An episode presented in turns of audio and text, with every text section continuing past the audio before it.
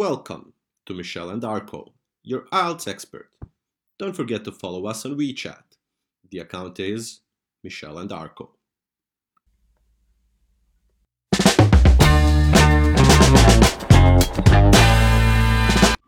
Describe an unforgettable bike trip.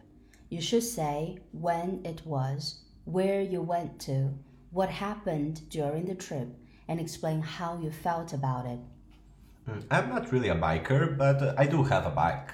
From time to time, I like to ride my bicycle around a lake near my home. One day in high school, I was uh, really in a bad mood since I failed in the summer camp application.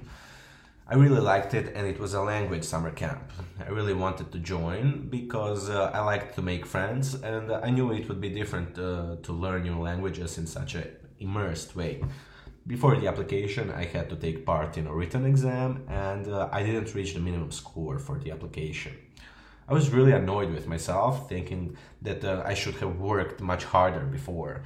Therefore, I took my bike and circled around the lake.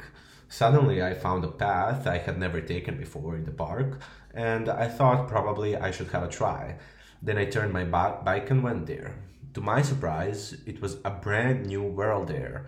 It was a completely undestroyed area by humans. Birds were chirping, and breeze went through my hair. It was so comfortable. And at that time, I suddenly understood that sometimes the little surprises in life come in an unexpected way. I had confidence at that very moment that what I want will come someday as long as I do my best, and now what I should do is just to try hard. I felt as if my heart suddenly opened and so confident. Here are some follow up questions. Do people in your country often ride bikes? Mm, bikes aren't all that popular in my country. Um, people ride them, but the infrastructure isn't set well, so they ride it on the street along with the cars, so it is a bit annoying for both riders and car drivers. Compare with cars, what are the advantages of riding bikes?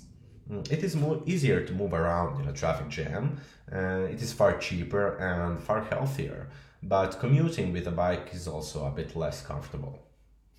Do you think children should learn cycling? Of course. Learning to ride a bike is an important experience for a child and it shouldn't be neglected. Aside, riding a bike as a kid is fun and useful, you know, since you can't drive a car yet.